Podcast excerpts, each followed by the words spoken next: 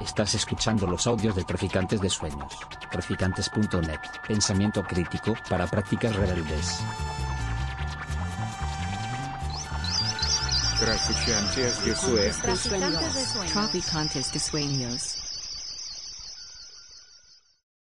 Vamos a empezar la presentación del último libro que hemos editado en Viento Sur Silone, que es un libro sobre eh, la génesis y bueno y lo que representa historia y conciencia de clase, bueno y también los principales rasgos de, de bueno, los principales planteamientos del libro. Tenemos aquí a Alberto Santamaría, que ha venido directamente de Salamanca, que es el autor eh, del libro. Eh, y tenemos también aquí a Monserrat Galcerán. Muchas gracias por acompañarnos hoy, que es bueno, una de las principales referentes del pensamiento marxista en las últimas décadas en el Estado español. Entonces, bueno, la idea es eh, que los ponentes hagan una presentación de 25 o 30 minutos cada uno, poder un poco hablar de lo que les parezca más eh, apropiado y luego, bueno, ya iniciamos un poco la discusión.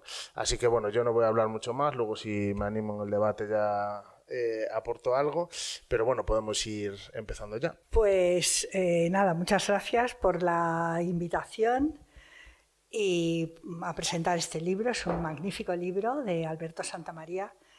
Eh, es un libro no muy largo, o sea, relativamente corto, pero enjundioso sobre la obra de George Lukács. Y es un placer volver a leer esos textos, Historia y Conciencia de Clase, por ejemplo, pues yo qué sé, tantísimos años después de haberlo leído cuando una era joven. Entonces te encuentras con, no solamente con un texto que, que te ha gustado mucho, bueno, que a mí me gustó mucho en su época, sino también con otra lectura por parte de personas que ya no son de mi generación, que ya, ya lo leéis también desde otros ángulos. ¿no? Eh, así pues, os lo recomiendo de corazón porque creo que es un buen libro y además que plantea algunas, eh, algunas visiones, algunos aspectos novedosos de este libro y de este autor, y más incluso ahora que parece que resurge un cierto interés por esos marxistas heterodoxos de los años 20 y 30, ¿no? como eh, Lukács, como Kors y como algunos otros, en los cuales se ve eh, un auténtico interés por lo que fue la Revolución Rusa. Eh, realmente eran gente, intelectuales, que pensaban que, que realmente se abría una nueva, un nuevo periodo para la historia de la humanidad. Y a la vez una eh, incipiente crítica o desapego o podríamos decir distancia con lo que va a ser los métodos más autoritarios y lo que va, a ser posteriormente el estalinismo.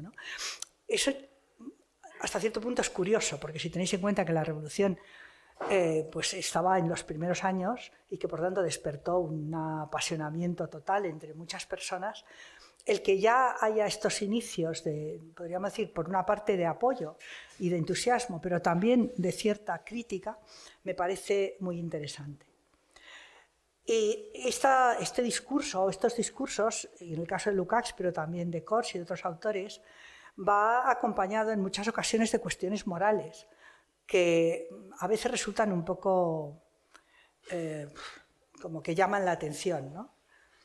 Es decir, hasta qué punto puede pensarse que realmente la Revolución Rusa está abriendo un devenir nuevo en la historia de la humanidad. ¿Es eso así? Eh, no.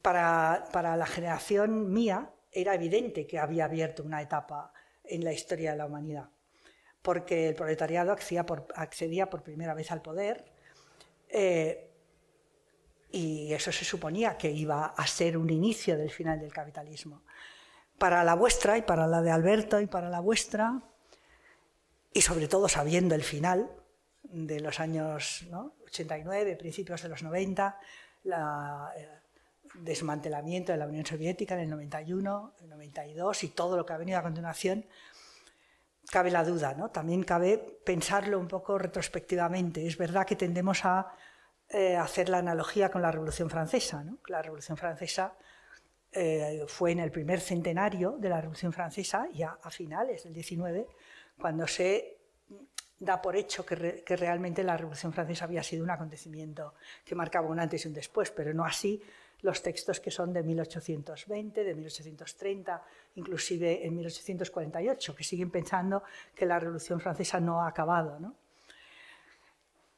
Bueno, no sé si podríamos seguir tirar de este hilo, porque realmente el final ha sido tan catastrófico que no sé si podríamos pensar, pero lo dejo abierto. A mí es un tema que a veces me da vueltas en la cabeza, ¿no? Cómo pensar ese periodo, qué es lo que abrió y qué es lo que, lo que cerró, si es que ha cerrado algo, ¿no? Eh, y por tanto esos autores, aunque como digo, tienen por una parte ese entusiasmo por la revolución y a la vez una cierta crítica en ocasiones, eh, ven eh, desaciertos y problemas éticos y políticos, problemas morales que plantea lo, lo, nuevo que está ocurriendo en esos países de socialismo y sobre todo desde un punto de vista, como digo, ético. Hay un párrafo en que tú lo, citas y que me ha parecido muy interesante, la reflexión de Polens, cuando dice, Herr von Lukács, bueno, le llama Herr von Lukács como el señor Lukács, ¿no? Llamó la atención sobre la Revolución Rusa y las grandes ideas que se están haciendo realidad a través de ella. La Revolución Rusa es un acontecimiento de cuya importancia europea aún no tenemos ni siquiera una idea. Está dando sus primeros pasos para llevar a la humanidad más allá del orden social burgués de la mecanización y burocratización, el militarismo y el imperialismo, hacia un mundo libre en que el espíritu volverá a gobernar y el alma podrá al menos vivir. Esa es una cita de la página 75 de tu libro.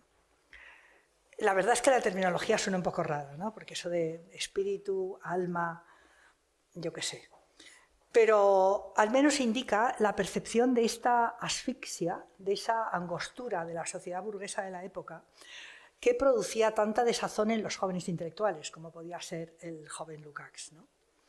Eh, si conocéis el libro de Enzo Traverso, el de Revolución, él explica que justamente las grandes revoluciones europeas del 19-20 son revoluciones en que se unen sectores sociales, especialmente en la Revolución Rusa eh, lo que llamaríamos el proletariado, la clase obrera, más o menos concienciado, con eh, intelectuales radicales disidentes, radicales, eh, intelectuales burgueses o de pequeña burguesía, pero que, que viven esa situación en su sociedad, en su clase social, como una asfixia, como algo que no les permite desarrollarse ni vivir, que son muy críticos con las estructuras burguesas de la época.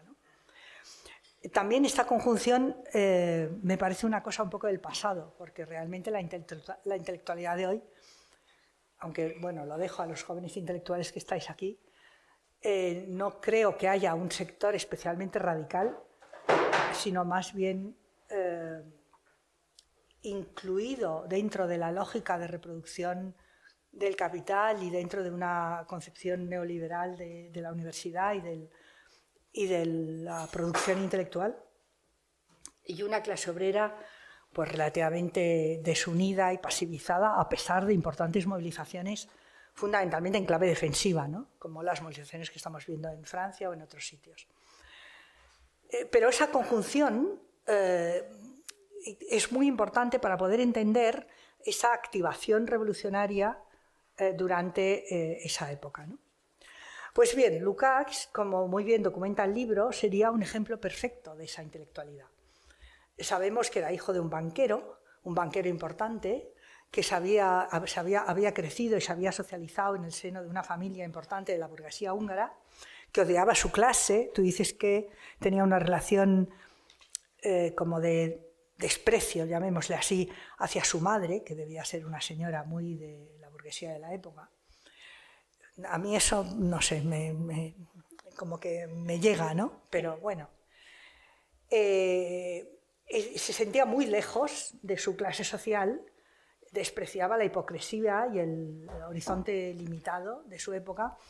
Y es verdad que algunos de sus biógrafos, tú también citas uno de los biógrafos, citan que sin embargo su padre, con ser ilustre banquero y muy rico, eh, bueno, no es que estuviera muy de acuerdo con las veleidades intelectuales y eh, progresistas de su hijo, pero eh, le costeaba sus, sus esfuerzos, ¿no? le costeaba los viajes, incluso a alguno de sus amigos. O sea que en algún momento da la impresión de que se hizo la idea de que su hijo no sería un banquero, pero posiblemente podía ser pues, un gran intelectual, un gran profesor, etcétera, ¿no? Y que, bueno, al padre, a lo mejor frente a otros padres que, que han, vamos, marcado a fuego el destino de sus hijos, haciéndoles sufrir eternamente, pues este padre parece que, aunque él era, mostraba mucho desapego, no fue de los peores.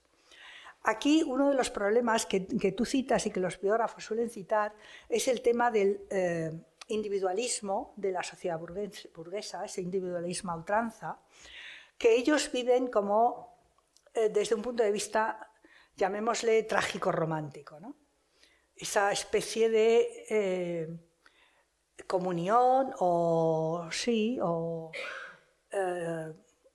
enlace, enlace muy directo con la naturaleza, con las otras personas, con, el entorno social. Eh, y por tanto ahí está ahí esa temática del desgarramiento. El ser humano convertido en el Homo economicus clásico, ¿no? Un tipo individual que se lo juega todo en su trabajo, su dinero y su esfuerzo personal, pero que carece de relaciones sociales más eh, sustanciales y por tanto más gratificantes. ¿no? y que podría llegar hasta estudios actuales de corrosión del carácter, de, eh, enfermedades mentales, etcétera, etcétera. Un ser humano entendido como un átomo social perdido en un mundo caótico. Ese sería, podríamos decir, el entorno de ese joven Lukács, todavía muy romántico, muy idealista, premarxista, etcétera. ¿no? El texto, eh, el libro de Alberto, va siguiendo este primer desarrollo del joven Lukács, atenazado por la búsqueda de un horizonte social nuevo, en que ese desarraigo que él vive eh, de un modo mm, frustrante, eh, desclasado además, como joven intelectual desclasado, pudiera encontrar un alivio. Y esa búsqueda culminará con el descubrimiento del comunismo marxista revolucionario y el ingreso en el Partido Comunista Húngaro recién creado. Que tú lo tratas como una conversión. A mí lo de conversión no me acaba de gustar porque le da un tono religioso, como, ¿no? como San Pablo que se cayó del caballo. Pues es como si este buen señor en un determinado momento se hubiera caído de su caballo y hubiera encontrado una nueva iglesia. Y claro, no creo que su vinculación con los partidos comunistas y con la Internacional Comunista fuera de este tipo. Pero sí es cierto que él encontró ahí como una propuesta alternativa satisfactoria, que podía suplir, que podía, incluso si se quiere, curar esta herida. A partir de ahí eh, sigue su compromiso en el Partido Húngaro, eh, su, eh, compromiso también con la Revolución Húngara de 1918-19, en la que, como sabéis, fue concejal de Cultura, hizo todo un montón de cosas, y la militancia política posterior. Sin embargo, hay que decir que siendo un militante comunista, podríamos decir, clásico, en el sentido de que sigue perteneciendo al Partido Comunista, no sé si toda su vida, eso no sé si en algún momento, eh, al final, sé que en los años finales le consideraban un poco como, ¿no? como un personaje a respetar. Eh, recuerdo una, una entrevista que él hizo como en el 66 o por ahí, yo creo, 67, en la cual se quejaba de que su instituto pues, no recibía las ayudas suficientes, y estaba un poco marginado y tal y cual, pero bueno, supongo que hasta el punto de como de marginarle totalmente, no creo que fuera. Sin embargo, como digo, siempre fue un militante un tanto especial. Ahí eh, es curioso que eh, Lukács, que era muy crítico con la socialdemocracia alemana, que le parecía un horror, sobre todo Bernstein, lo cual es comprensible, vamos. Eh, y, y, era muy crítico con el marxismo clásico bolchevique, por decirlo así, ¿no? con el marxismo-leninismo más, más clásico. Sin embargo, tenía un cierto deslumbramiento por Lenin. Su libro sobre Lenin es muy interesante, el opúsculo que dedica a Lenin. Entonces, la crítica que Lenin hace sobre el izquierdismo eh, parece que le tocó en algún momento. ¿no? O sea, siempre intentó eh, desvincularse de los sectores más izquierdistas, críticos de la política soviética, por decirlo así, o sea, siempre fue un heterodoxo, pero sin embargo siempre permaneció eh, alineado, podríamos decir, eh, o cercano al miembro del partido. Sabemos que fue miembro destacado del Comité Central del Partido Comunista Húngaro y en 1956, cuando la Revolución Húngara del 56, que hay quien dice que fue una revolución eh, como protocapitalista, o sea, una de las últimas cosas que yo leí sobre la Revolución Húngara del 56 que me dejó eh, así estupefacta, fue que era como un precedente de lo que luego ocurrió con el desmantelamiento de la Unión Soviética. ¿no? Había sido como una primera eh, intento de eliminar ese incipiente socialismo que había en la época.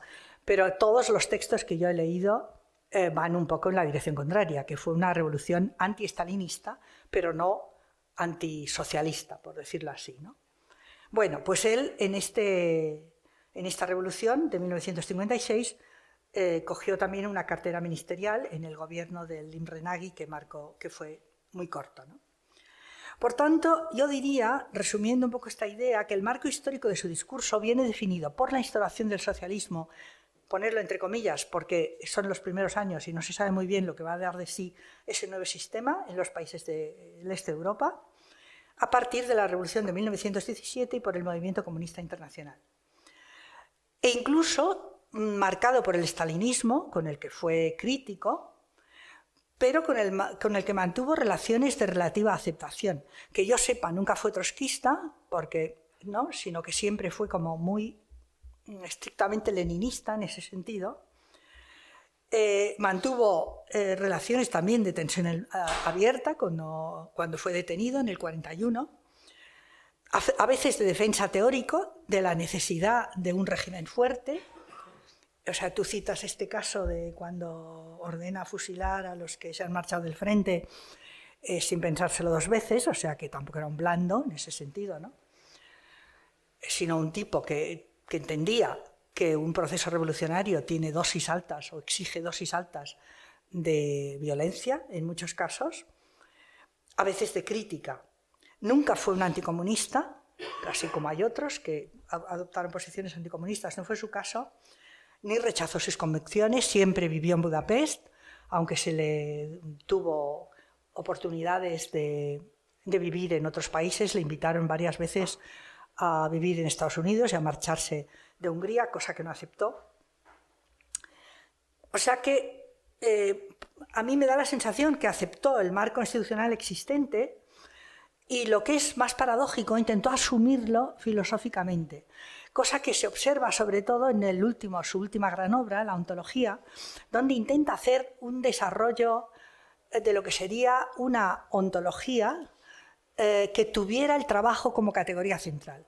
Por tanto, que no basculara sobre la categoría del ser humano, eh, que no basculara tampoco, como podría ser una ontología capitalista sobre la mercancía y el dinero, sino que basculara sobre el trabajo. ¿Qué ocurriría entonces? Y ahí recurre a sus categorías clásicas, ¿no? cosificación, alienación, etcétera, etcétera, ¿no? construcción revolucionaria, etcétera. A mí ese realismo filosófico del último Lukács, aunque reconozco que es una maldad, me, me recuerda en ocasiones a la del viejo Hegel, como intentando reconciliarse con lo existente, porque lo existente, si deja abierta una pequeña brecha de posibilidad, es como a partir de lo único que se puede hacer una transformación. Es decir, para alguien que ha superado cualquier, eh, cualquier ilusión utópica y, que a su vez eh, no está de acuerdo o no le gusta el radicalismo izquierdista, eh, que él entiende como una posición derrotista, pasivista, eh, esa especie de realismo filosófico, intentar tirar de la cuerda lo máximo que se pueda en una situación dada, pero aceptando esa situación, eh, sería como una posible posición.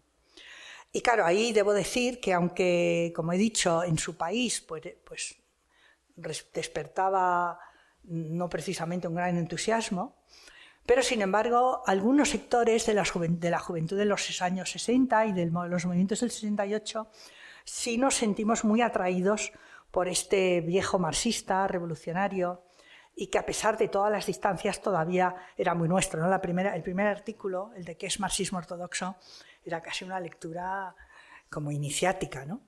Porque claro, marxismo ortodoxo se suponía que era eh, o el marxismo de Marx, que no se sabía muy bien lo que era, o el marxismo-leninismo, y entonces él defienda una lectura completamente diferente de lo, de lo que es eso. Bueno, si me enrollo, me, cortáis. Bueno, quería ir un poco más al libro de Alberto. Está compuesto por varios, aunque él luego se explicará, la génesis del libro está compuesto por varios ensayos que acompañan y preparan la lectura de historia y conciencia de clase. Los dos primeros, el Fausto de Budapest y de San Lukács, Alcámara de Lukács, analizan lo que podríamos llamar el Lukács premarxista, o sea, sus textos iniciales, el alma y las formas, que es uno de los primeros, y la teoría de la novela, y prepara al lector para comprender de modo más profundo el texto clave del libro, que es el más largo y denso y articulado, que es la lectura de Historia y Conciencia de Clase. Eh, los dos capítulos siguientes, por tanto, se centran en la lectura de este texto y el último, que es un artículo muy interesante, cuenta las críticas contra el texto por parte de destacados miembros del movimiento comunista de la época, que por supuesto lo criticaron de heterodoxo y todo lo que se os pueda ocurrir, y eh, la respuesta de Lukács, que quedó inédita y que es muy, muy, muy interesante se publicó, yo creo que no hace mucho, tú lo dices, no me acuerdo ahora de la fecha, y es un texto muy interesante que, claro, como tú dices, no se sabe muy bien por qué no se publicó. Si fue el propio Lukács que no se atrevió, si fue la revista que no quiso, si fue que era más bien un texto como de reflexión propia para contrarrestar las críticas que le habían hecho. El caso es que es un colofón muy interesante. Y el libro cuenta con un prefacio de Michel Levy, que como siempre es un texto cortito pero magnífico. Bien, eh, luego Alberto os explicará un poco más, pero eh, de hecho eh, el libro a mí me da la sensación que nace en torno al cuerpo central, que es la lectura de Historia y Conciencia de Clase, luego le has puesto unas cosas delante y unas cosas detrás, con lo cual el libro queda mucho más completo, pero realmente el núcleo del libro es esa lectura. Y ahí eh, el autor, o sea, Alberto, va trabajando toda una serie de temas eh, centrales en el propio Lukács, el concepto de totalidad, el tema de la organización del proletariado del partido, el papel de la subjetividad en el marxismo de Lukács, etc. ¿no? Son temas que supongo que luego vas a desgranar más y que forman un, un poco los ejes del libro. Yo, sin embargo, no quería desaprovechar la ocasión para plantear dos posibles temas de debate que creo que pueden generar eh, bueno, cuestionamientos, polémicas y que me parecen interesantes. La primera, la cuestión de la, dialéctica. Eh, claro, en el libro tú la usas como un concepto no discutible, por decirlo así, ¿no? como un concepto que se entiende de por sí. Cosa que mm, a mí me plantea problemas. Reconozco que no es una palabra de moda, que de ser un viejo término que se utilizaba por doquier, ¿no? el, término de la dialéctica. La dialéctica de clase, la dialéctica entre estructura y superestructura, la dialéctica de la lucha de clases, bueno, etc. Es una palabra que ha pasado a la trastienda. Eh, dado la importancia del término en Lukács, que también lo toma un poco, aunque él explica que entiende por dialéctica más de una vez, pues yo creo que sería interesante dedicarle algunas palabras y perfilar el sentido en que eh, Lukács lo usa y quizá darte también pie para que tú nos digas cómo lo ves tú. ¿no? A mi modo de ver, Lukács de una manera muy hegeliana concibe la conciencia como el saber de sí que tiene un sujeto.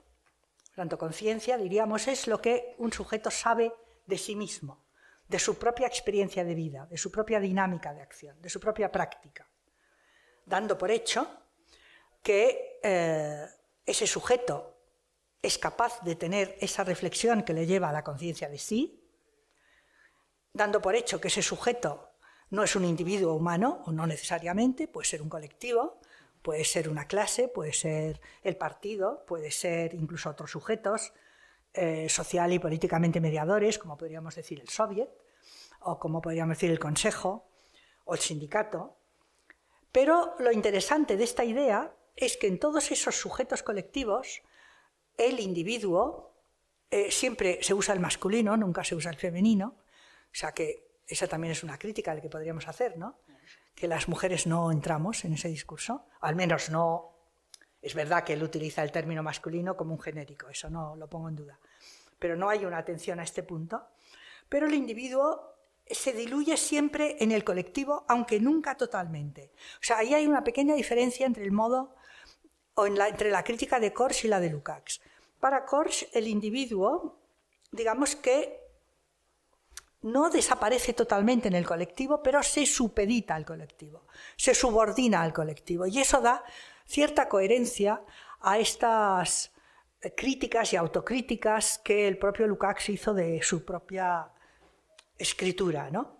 Y que desde un punto de vista malévolo se ha señalado en alguna ocasión como, bueno, el tipo se plegó ante el stalinismo y no tuvo problema en renunciar a, o en criticar sus propios textos, yo lo leería más como esa aceptación del predominio de lo colectivo sobre la conciencia individual, aunque esta nunca desaparece del todo, siempre está ahí como, ¿no? como como impugnando, como protestando. Y tú dices, tus textos siempre son como un juego de máscaras en el cual, en, ese juego, él, sin embargo, persiste, ¿no? Es decir, que aunque diga, no estoy de acuerdo con lo que dije en aquel momento porque este libro, pa, pa, pa, pa, pa pero sin embargo, luego eh, reproduce sus textos propios o sus afirmaciones propias, con lo cual, bueno, podríamos decir que esa supeditación es un poco sui generis pero no em, reivindica, como sí hace Calcors, por ejemplo, la figura del eh, individuo a la par que la del colectivo, sino que el individuo siempre queda supeditado a ese eh, colectivo. Lo cual, eh, claro, parece como que abunda o justifica o fundamenta, si queréis, de cierta coherencia ese silencio sobre críticas de las que fue objeto, eh, lo hace coherente con su propia posición. ¿no? Es decir, eh, puede que, esa conciencia colectiva se equivoque, que el, partido que el partido se equivoque, puede que yo como intelectual con una cabeza me equivoque, entre esos dos errores es más, más importante el mío que el colectivo. Esa es una eh, posición, podríamos decir, de estos intelectuales que, bueno, a veces puede resultar eh, un poco difícil de aceptar, dado que, eh, bueno, al menos yo no tengo esa fe en, la conciencia colectiva y en la verdad colectiva, la verdad. Pero bueno, por otra parte, esta conciencia de sí que tiene el sujeto, tanto el sujeto individual como el sujeto colectivo, no es nunca mediata, directa, sino que se da siempre atravesando lo que se le enfrenta, lo que lo niega, en una concepción muy hegeliana de la dialéctica. Atravesando la objetividad hacia una subjetividad restaurada en un proceso de reunificación de la relación sujeto-objeto. Es decir, podríamos decir que la relación de unificación sujeto-objeto parte de una división inicial, de una especie de uno que se ha dividido en dos.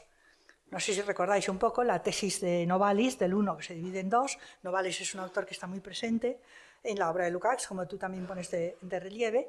Por tanto, el uno que se divide en dos y que se reunifica en una unidad. Pero no parte de la dualidad, de la, eh, de, la eh, podríamos decir, ¿cómo se llamarle a eso? De la diferencia, de las múltiples diferencias entre los múltiples entes vivientes, singulares, eh, personas o cosas o entes vivos, sino que parte de la unidad del cosmos, un cosmos caotizado, pero unido, en el cual esas diferencias pueden reasumirse, lo cual eh, es hasta cierto punto muy hegeliano. ¿Dónde está la diferencia con Hegel? En que mientras en Hegel la relación de identidad está unida a la relación de unidad y por tanto presupone una identidad respectiva de los dos polos de la relación. ¿Se entiende la diferencia entre identidad y unidad? No es lo mismo, pero para Hegel la unidad tiene que ser siempre entre idénticos.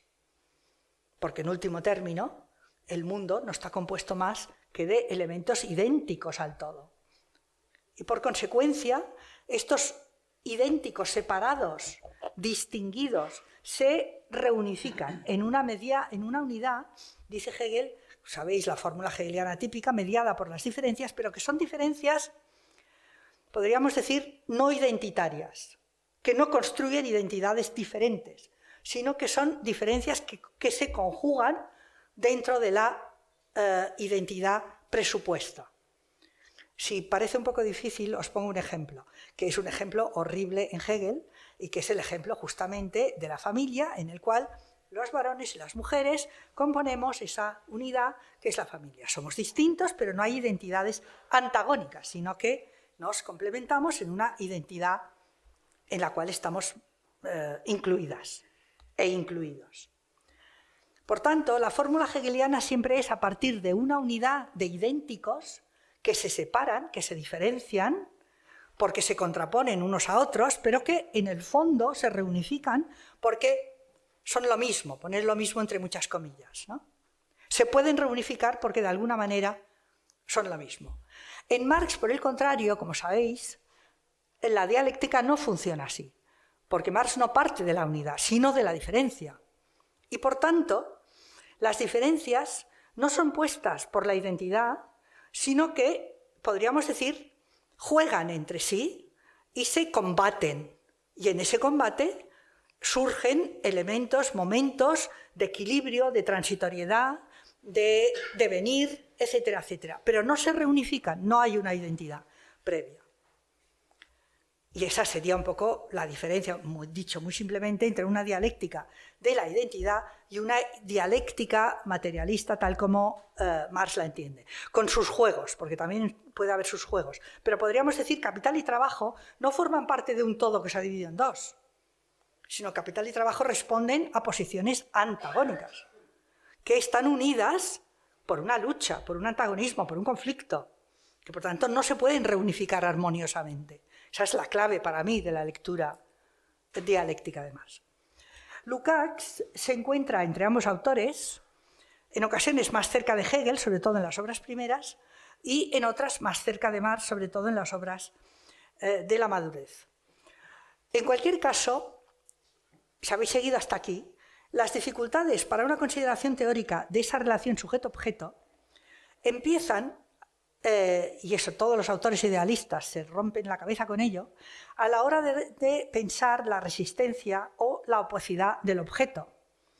Es decir, cuando Fichte plantea su... ¿Me, ¿me estoy extendiendo demasiado? Vale. Yo creo que sí. Bueno, cuando él plantea, si partimos del yo como fuerza de autoposición y, y, entendemos el objeto como el tropiezo con el que esa oposición se encuentra, ¿de dónde proviene la resistencia del objeto? ¿No? ¿Se entiende? ¿Por qué me tropiezo con una resistencia? Todos esos autores tienen ese problema. Porque claro, si yo parto de eh, la unidad y la identidad, y veo el objeto como algo que se me contrapone, en el momento que veo el objeto como algo contrapuesto, parece claro que lo voy a reunificar conmigo, porque le voy a, quitar su carácter de objeto y lo voy a transformar en un elemento de sujeto, de subjetivación, de subjetividad. Por tanto, lo volveré hacia mí. La idea de que la obra, y esto en Hegel está maravillosamente planteado, la obra se independiza y se va como por su cuenta, y yo ya no soy capaz de retenerla, es porque estamos en un proceso de alienación o de enajenación, que Lucas traduce como cosificación. Podríamos decir que esta teoría pretende ser una formulación materialista de esa vieja noción de alienación. Lukács además la universaliza, porque como su lectura del capitalismo contemporáneo, de lo que él llama el capitalismo moderno, es que todo puede convertirse en mercancía y por tanto todo puede convertirse en cosa, la cosificación es dominante. Y a partir de ahí tú puedes hacer maravillas, ¿no? No solamente se cosifica el resultado del trabajo en una mercancía, sino la propia subjetividad, la propia obra de arte, la propia literatura, la propia política, etcétera, etcétera. ¿no? La cosificación llega a ser como eh, la conciencia normal en la sociedad capitalista burguesa. De ahí que él dice, esta es una cita de Historia y Conciencia de Clase, la estructura cosificada de la conciencia es así la categoría básica de toda la sociedad capitalista. Es decir, todo está clasificado. Ahora bien, Si eso fuera así, no podría haber una práctica revolucionaria, ¿no? Parece evidente, porque se cerraría el horizonte. ¿Dónde está la brecha? La brecha la ve Lukács en el ser social total como fundamento del saber de sí y posibilitante de una conciencia global verdadera frente a la conciencia inmediata falsa, que es la conciencia que porta el proletariado. Es decir, el proletariado es aquel que tiene ese saber global, esa conciencia global, por tanto, de dónde va el sistema y por tanto de su papel revolucionario, y en ese sentido es el que logra romper esa costra cosificadora, porque él no puede ser cosificado eternamente, ni totalmente, ¿no? Es decir, el trabajador siempre tendrá una resistencia a dejarse mercantilizar y cosificar del todo. Eh, el propio autor, y eso lo cita también Alberto, reconoce en el prólogo de 1967 que el salto que lleva de la teoría a la práctica, o sea, de la conciencia, esa conciencia cosificada, a la práctica revolucionaria, aparece como un verdadero milagro. Porque claro, no se acaba de ver muy bien. O sea, bueno, vale, parece convincente que el proletariado tendrá una conciencia global de la totalidad del sistema en el cual él no puede dejarse cosificar eternamente, porque, entre otras cosas, porque le produce dolor y sufrimiento, ¿no? Pero no deja de ser, mm, bueno, visto hoy, desde luego, un poco rebuscado.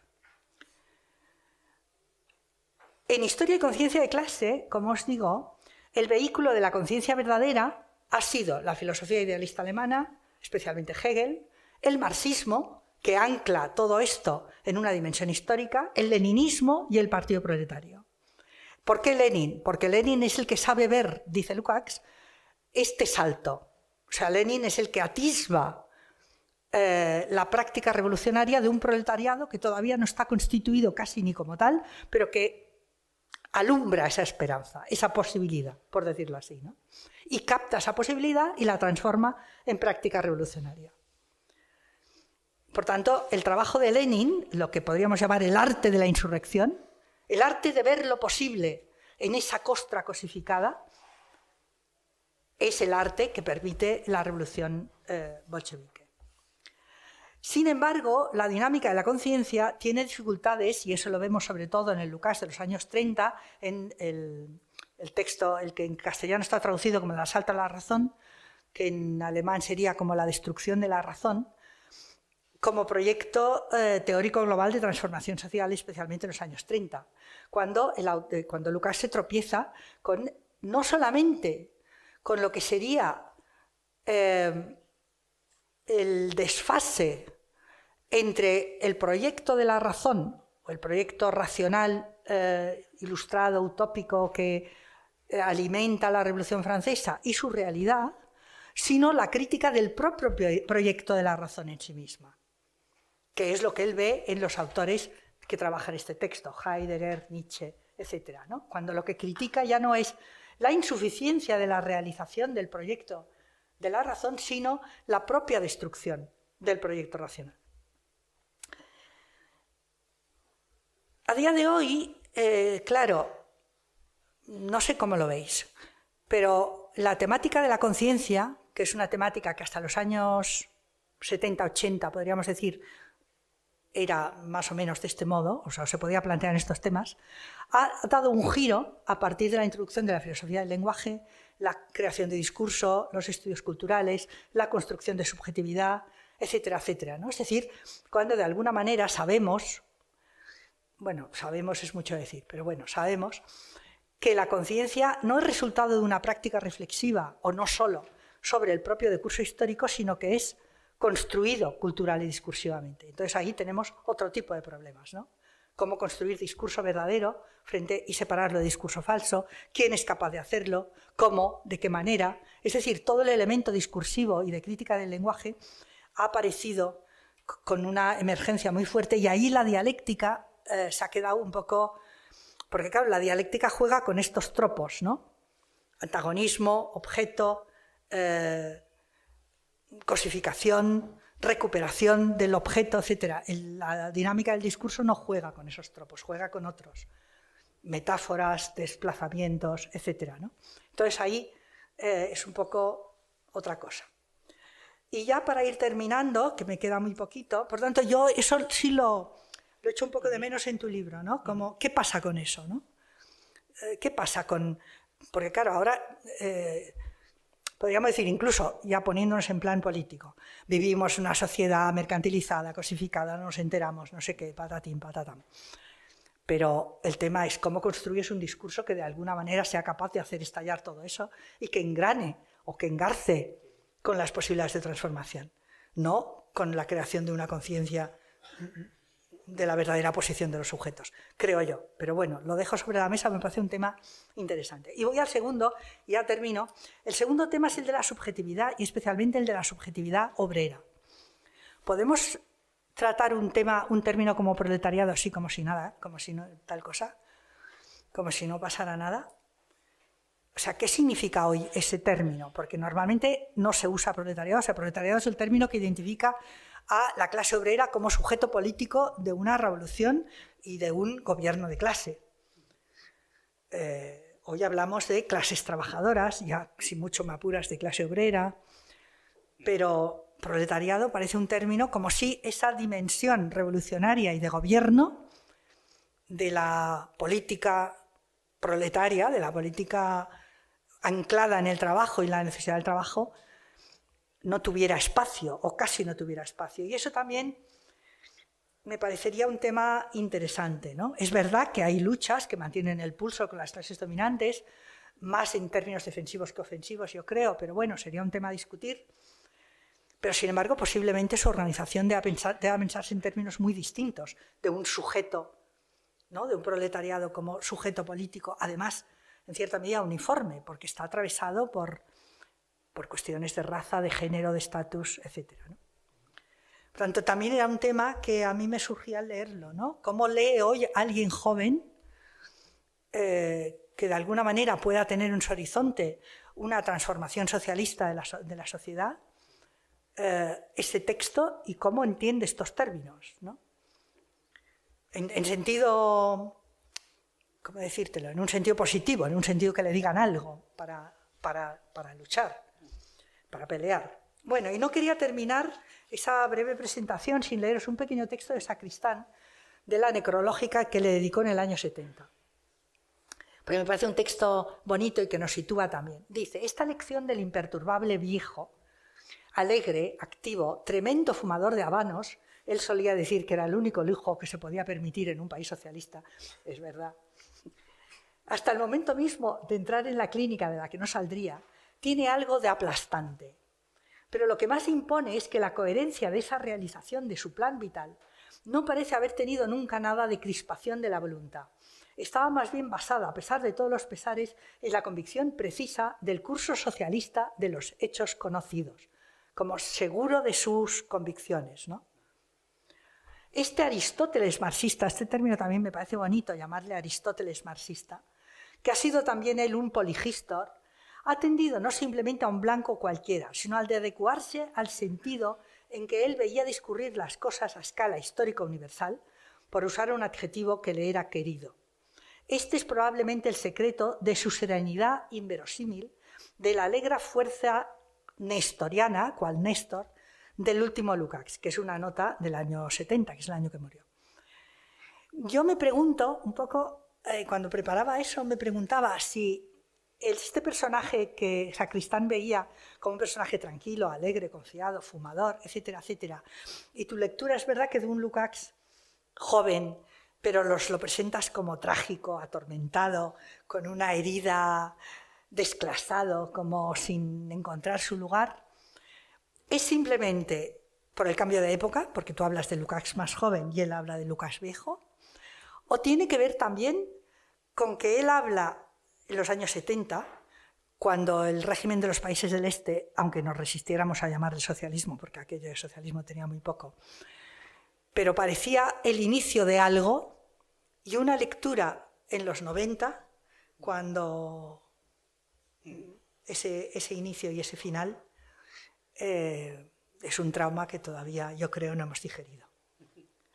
Bueno, lo dejo aquí y te doy la palabra. No sé qué decir, o has, tocado algunas de las cuestiones que yo luego he estado planteándome cuando después de escribir el libro, creo que estaban ahí presentes, ¿no? Pero luego, luego, luego sí lo podemos comentar. Y también gracias a, a Bryce, que también es el culpable de, que este libro eh, exista. ¿no? Empezando por lo que decías a la pregunta esta, yo creo que el, el, tema de Lukács es que Lukács, a pesar de todo lo trágico que era de joven, y se nota sobre todo en Historia, Conciencia y Clase, era un tío optimista dentro de la tragedia. Creo que también, es, bueno, luego podemos eh, comentar.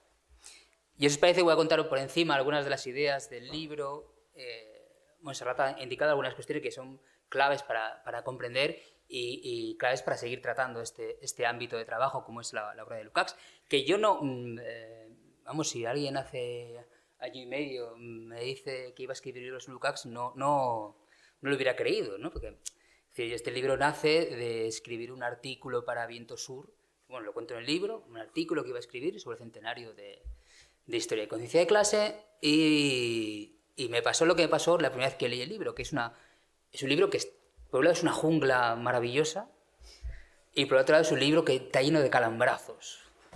Que te da, o sea, porque es un libro muy desigual, eh, muy ambiguo, muy desigual, muy excesivo, pero al mismo tiempo tiene momentos de fogonazo intelectual que son aplastantes. ¿no? Entonces, en el proceso de ir eh, trabajando el artículo, yo me planto ante el bueno de Bryce con 50 páginas de, de artículo.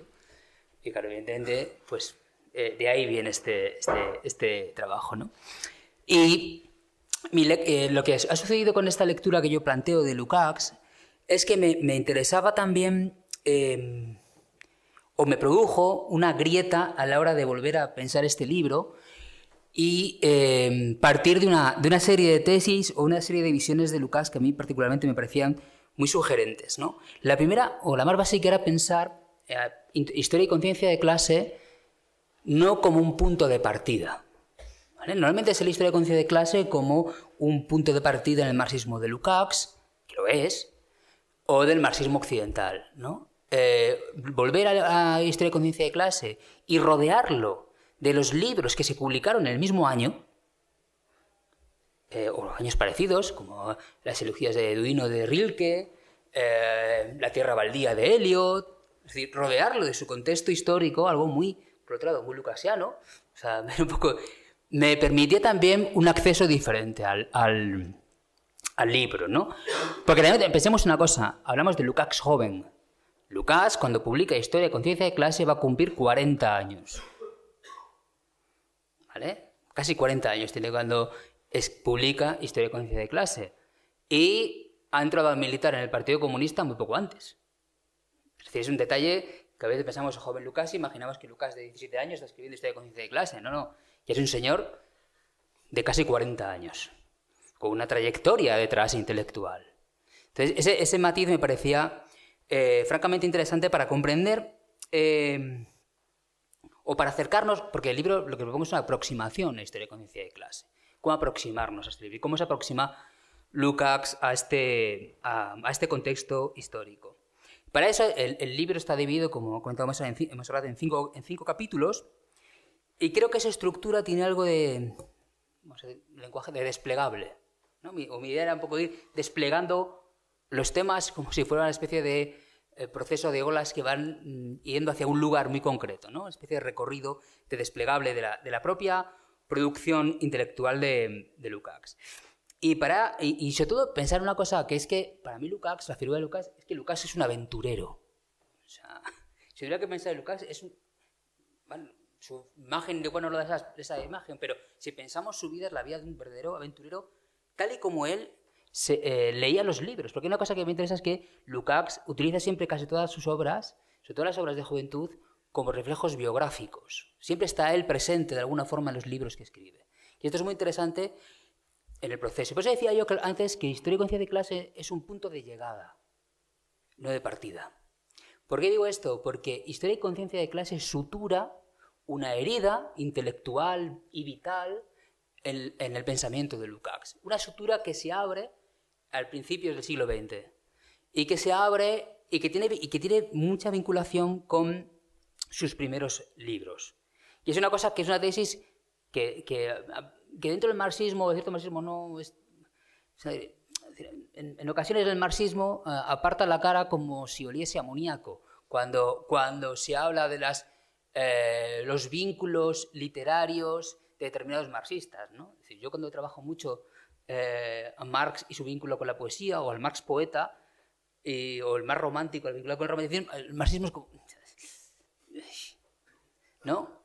Pero ahí está, está, y algo, algún peso tiene que tener.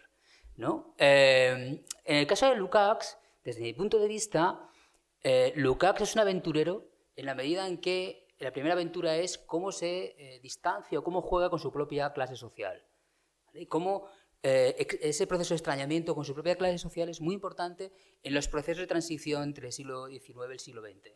Y él, eh, su vínculo, su primera sensación o su, su primera búsqueda en Hungría, siendo realmente joven, de huir o de despegarse de, ese- de su propia tradición cultural burguesa, es la literatura. Es decir, la literatura, es decir, no encuentra otra herramienta de desafección o incluso de lucha. Esta es la influencia que tiene Endre Ady, un poeta húngaro que era un revolucionario sin revolución, ¿vale? Como eso que decía, decía Engels de, eh, poeta este de Filengran, eh, que era que toda su revolución sucedía en su cabeza, ¿vale? Pues eh, a Ady le pasaba eso, era un revolucionario que su, su revolución estaba en la cabeza y en los poemas, pero no había ningún compromiso político en ninguna parte, ¿no? Y de ahí bebe inicialmente Lukács, es un compromiso revolucionario con la literatura. Y él mama de la literatura y vive la literatura como un eh, proceso eh, revolucionario en su, en, su, cabeza. Y ahí eh, aparece el alma y las formas, que es un libro, me voy a hacer un libro muy interesante para comprender tanto el alma y las formas como teoría de la novela, para comprender historia y conciencia de clase. Es decir, los problemas que abre eh, intelectualmente en la literatura los resuelve a través de la política. Los problemas que está habiendo en historia y conci- en el alma y las formas y en teoría de la novela es un problema básico y fundamental de esa tensión que comenté antes entre eh, una burguesía eh, individualista que fragmenta la realidad, cosificadora, etcétera, etcétera, todavía no utiliza, no utiliza esos, esos conceptos, y la necesidad de desbordar o de, o de superar esa banalización, utiliza esa vida inauténtica.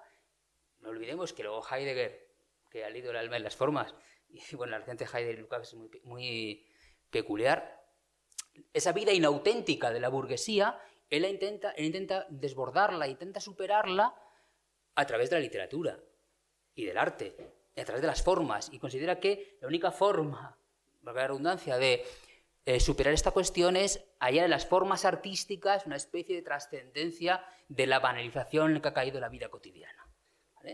Y entra constantemente en eso, en el- ese proceso, y por eso le, eh, él intentó interés en la religión.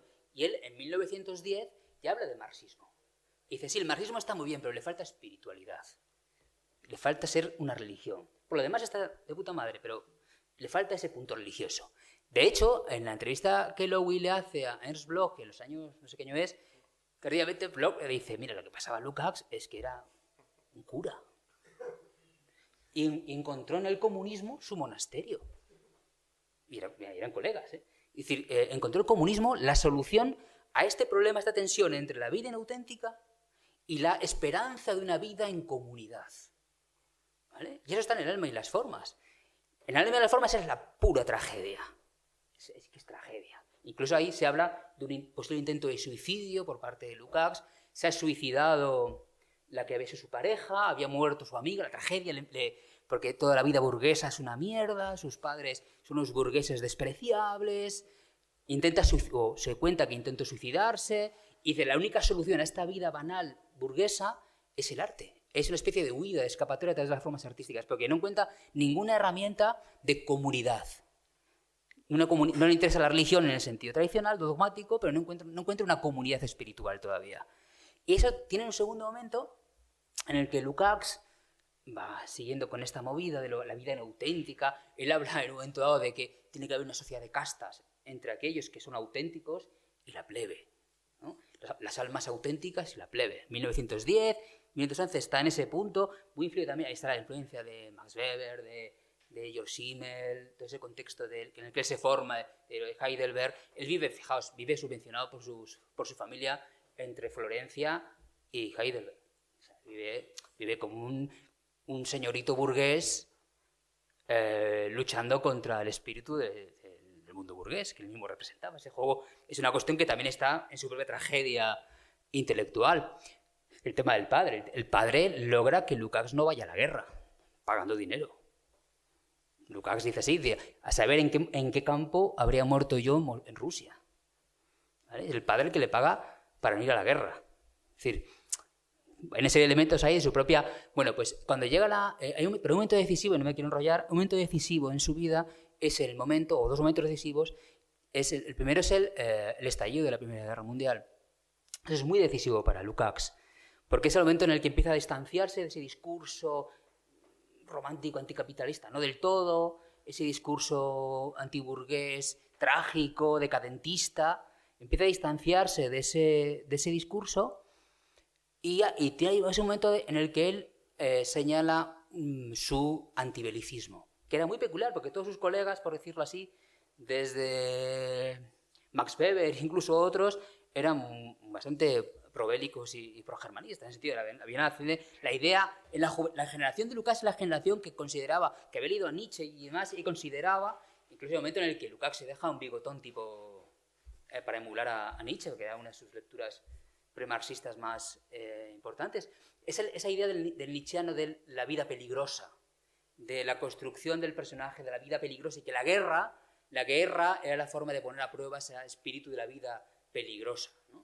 Y eh, Lucas rechaza todo eso, eso generacionalmente, y es un marcado eh, pacifista, antibelicista, y es ahí, justo ahí, cuando empieza su conexión o su descubrimiento de Rosa Luxemburgo la lectura de, o la, la de Rosa Luxemburgo con la, la, la, la- Primera Guerra Mundial. ¿no? Y ahí es un, un, eh, momento muy importante. También la- las eh, Jos Orell y otras lecturas que empieza a hacer, empieza a, a separarse o a ver con desprecio a todos los reformistas, a Kautsky, a Bernstein, empieza en ese, ese contexto, cuando los créditos de guerra, él empieza a distanciarse, no tiene una postura política, porque es el momento en el que está leyendo a Marx y también está leyendo a Ralph Waldo Emerson, ¿vale? Fijaos un poco las conjunciones que él hacía, Ibsen, Emerson, Marx, o sea, era una especie de máquina extraña que él trataba de poner a funcionar en su cabeza, pero estaba en ese contexto. Es la guerra es un momento. Y el segundo momento es, evidentemente, la, Revolución Rusa. Se da la casualidad, que es muy curioso, que él, eh, dato yo cuando lo escribí me parece fascinante, cuando él, el, vamos, el mismo día que está ahí la revolución, tiene que ser casualidad, evidentemente, él va al Deutsche Bank, ¿vale? En Suiza, y en una caja, en una caja fuerte, mete todos sus escritos, inéditos, todos, en la caja del Deutsche Bank. Esa caja fue abierta en el año 1971. ¿eh? O sea, Ya había muerto él cuando la encontraron. Y en esa caja hay textos, está la estética de Heidelberg, están sus diarios, están proyectos sobre un libro sobre Dostoyevsky, lo que está escribiendo en el contexto de la guerra. Eh, lo curioso es que en el año 33, cuando él era un stalinista con solapa, de stalinista, para, en, en- para Zurich y renueva el pago de la... O sea, él en el año 33 todavía recordaba aquel, aquello que había dejado allí y que era muy comprometido en ese contexto para él. Había textos ahí muy comprometidos para su propio... Porque él siempre dice, ¿y, cuando le pregunté, "¿Y tú qué hiciste durante el estalinismo? dice, yo sobreviví. Bastante tuve con sobrevivir, o algo así dijo Lukács, ¿no? Bueno, entre la coña y, su compromiso, también es cierto, o sea, que no fue ningún inocente. Pero eh, en, ese, en ese territorio está Lukács. Lo único, me estoy riendo mucho, perdón. Lo único, lo único que salva, lo único que salva de ese momento es teoría de la novela. ¿Vale? Las formas es un libro que ya estaba publicado y teoría de la novela es, hay más cosas que salvan, ¿no? Pero teoría de la novela lo que escribe, empieza a escribir en la guerra, hay una primera versión del 16 y versión del libro es de 1920 ya. O sea, lo que escribe en la guerra no es un libro político en el sentido patente o visible, sino que es un texto sobre la, sobre la novela. Y cuando él en el año 62 hace eh, el prólogo para la edición del 62, destapa por detrás, a- digamos, a contralectura o contrapelo, los elementos políticos. Que el por qué publica un libro en la guerra, cuando lo publica, él ya ha sido eh, comisario político en la Revolución Húngara. Es decir, y publica un libro sobre novela. Y el libro sobre novela, creo que teoría de la novela, igual que el el las formas, pero sobre todo teoría de la novela es muy importante para entender, eh, o para aproximarnos, mejor que para entender, para aproximarnos a, a historia de conciencia de clase. Teoría de la novela, no sé si la conocéis, es un libro maravilloso, que dentro del marxismo es otro de la que se, se aparta así como la cara, pero al, al libro a que Lucas le tenía mucho cariño, eh, y se ve en el prólogo. En el prólogo del 62 mm, tratan, o sea, los prólogos del 62 a teoría de la novela, el prólogo del 67 a historia conciencia de clase, el prólogo trata con mucho más cariño a teoría de la novela que a historia conciencia de clase. Aunque... Y en teoría de la novela lo que propone es una lectura de la novela en la que, eh, en la que aparece como vertebrador del libro el concepto de, de totalidad. Pero es un concepto de totalidad muy hegeliano. O sea, no digo que en en historia conciencia de clase no sea hegeliano, ¿eh? Pero más fuerte y más romántico, aunque, sea paradójico, pero romántico hegeliano, aunque sea, salten chispas, salten chispas. Entonces lo que propone ella es cómo surge la novela. ¿O por qué surge la novela? ¿De qué síntoma el nacimiento de la novela fundamentalmente en el siglo XVII? El nacimiento de la novela es la fractura de la vieja épica, la gran epopeya, en la cual, en la cual eh, la literatura, pese a Homero, pese a lo que queráis, la literatura era, o los personajes de las novelas, o los personajes de las épicas y de las tragedias, eran personajes que estaban insertos dentro de una totalidad estructural. Es decir, si uno lee muchas obras de las clásicas, eh, lo dice así Lucas, veréis que no hay mucha descripción de paisaje. No hay muchas descripciones de muchos elementos porque todo el mundo sabía de qué iba la cosa. Había una especie de espíritu de comunidad compartida. En la, en Odisea, en la Epopeya, incluso en Dante, aunque Dante es un punto de fractura, pero incluso habla de incluso el cristianismo, tenía este elemento de totalidad, de, de anímica, de órgano conjunto en el que todos se sienten compartiendo espiritualmente la creencia en Dios. ¿no? Que había una especie de comunidad. Cuando el capitalismo desborda todo en el siglo XVII, nace lo que él llama el héroe problemático. El héroe problemático es aquel héroe que siente que su yo interior ya no está en sintonía con la totalidad. ¿Se ha ro- ¿Algo se ha roto? ¿Qué se ha roto? Pues la llegada del individualismo burgués, etcétera, etcétera, etcétera. Algo se ha roto, algo se ha fracturado. Y, ahí surge la novela. La novela surge del momento en el que un personaje no se siente en sintonía con la realidad. Ese es el héroe problemático. Lucas siempre fue un héroe problemático. ¿Vale? Siempre lo fue en su propia vida. Se- se- se- sentía sintonía y desintonía con la realidad. Y dice, ¿cuáles son las respuestas de la novela a esa falta de sintonía con la totalidad? Una, volverse loco y pensar en tu único ideal, el Quijote. Otra opción, héroe problemático, novela interior, psicología interior, Flaubert. Otra opción, eh, esto es lo que hay. Acoplarse, amoldarse, aunque no estés de acuerdo, dice el Meister de Goethe. Eso es, esa es la estructura, fijaos, la estructura política de una sociedad. Dice, la única solución posible es Dostoyevsky. En Dostoyevsky hay una especie de nuevo, le llaman así como el nuevo Homero. ¿no? Pues eh, eh, lo que trato, ya me estoy enrollando un mogollón y no estoy hablando de historia de conciencia de clase. Bueno, pues la movida es que una de las ideas que me movía cuando voy a leer todo esto es que me doy cuenta que el proletariado es el héroe problemático, ¿vale? O donde se resuelven todas las cuitas que tiene en la cabeza Lukács.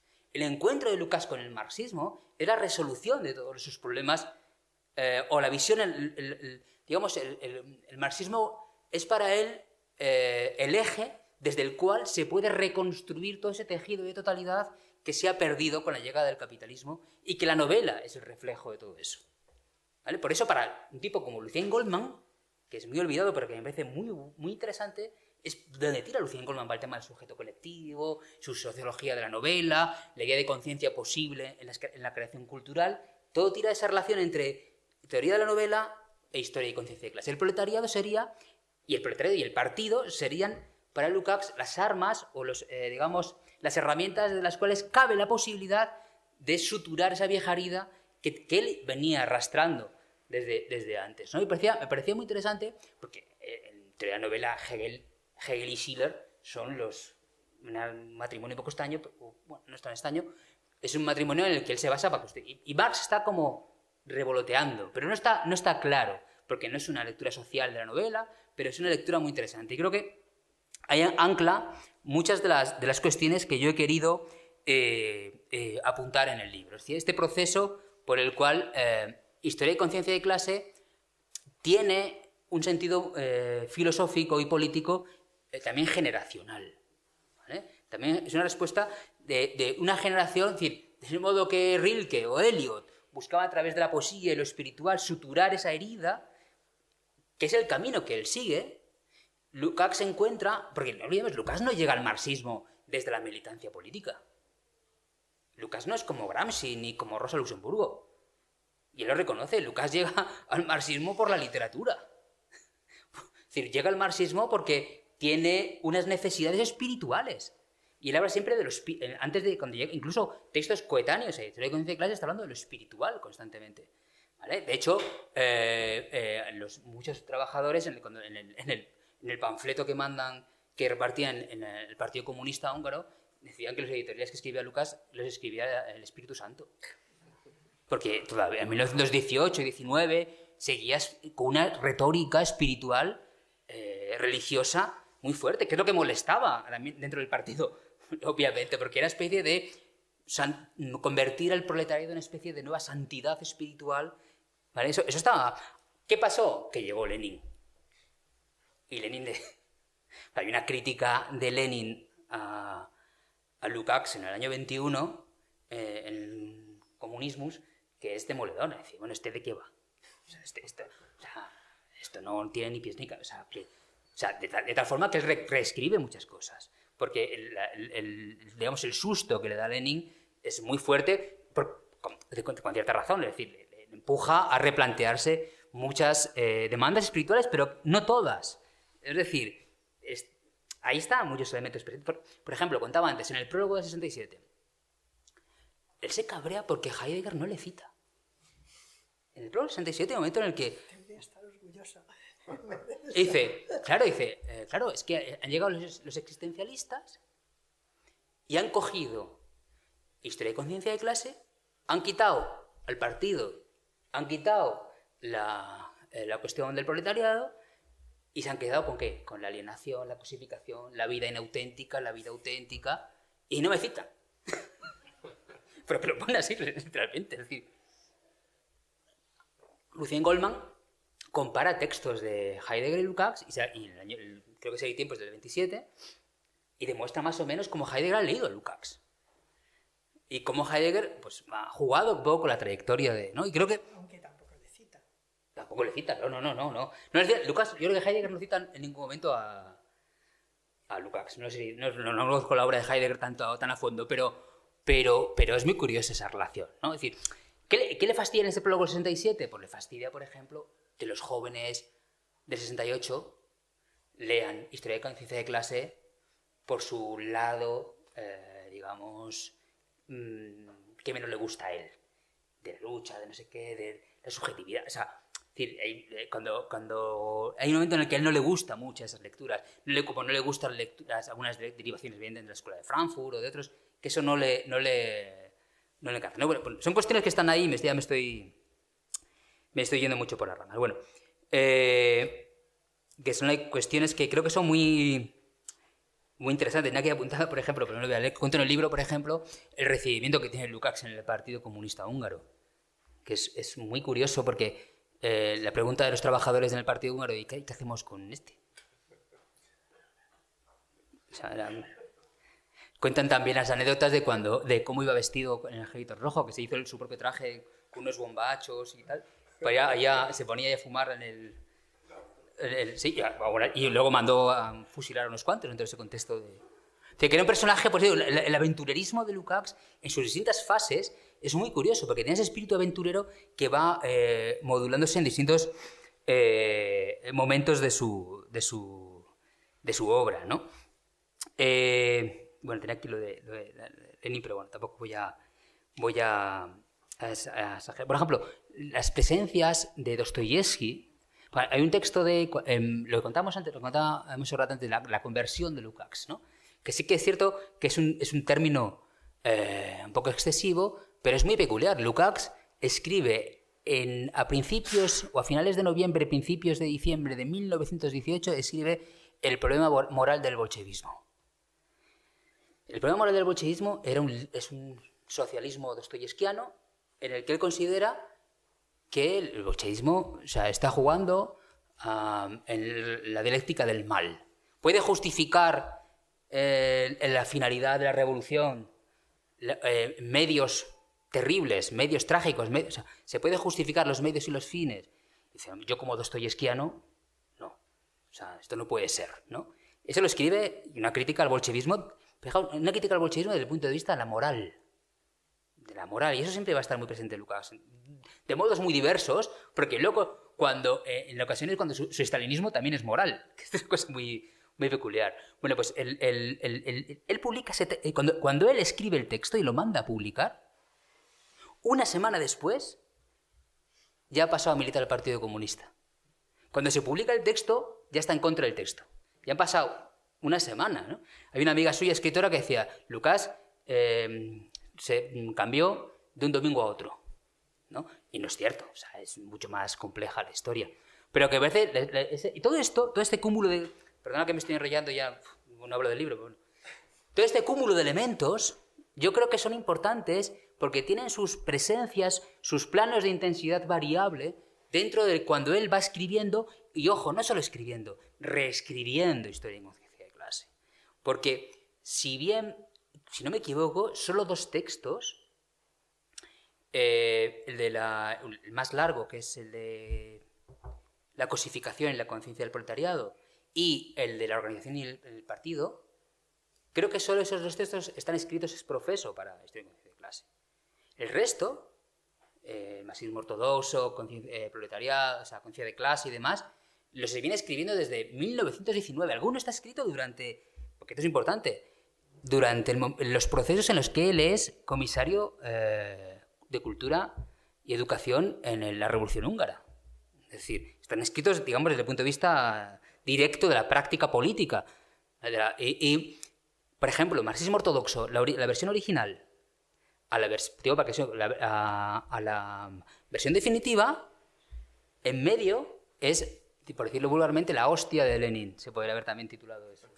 Porque el, la primera versión es pues, mm, el tema de lo espiritual, marxismo ortodoxo, es la vuelta a Marx. Sí, sí, hay un momento, claro, que, que la escrita dice, no, eh, aunque Marx estuviera equivocado, su método valdría, dice al principio de ese texto. Dices, entonces está equivocado su método, o sea, y esa es, es, es, complicado también esa, esa lectura, ¿no? Pero bueno, hay muchos elementos ahí detrás que él reescribe, reescribe completamente. Porque, porque mm, se, se siente inseguro. Y si os fijáis en el prólogo del 23, él dice constantemente que es un libro coyuntural, que es un libro para autoentenderse, que es un libro para los colegas, que no es... Que todos esos elementos me parecen muy interesantes, ¿no? Y a partir de ahí ya no... Me callo, sigo... A partir de ahí, a partir de ahí desarrolla toda esa, trama, porque también se puede leer Historia de Conciencia de Clase como una novela, ¿vale? Es una novela que empieza con eh, el personaje del el, el, proletariado entrando en esa fase de nueva ortodoxia y termina la construcción del partido.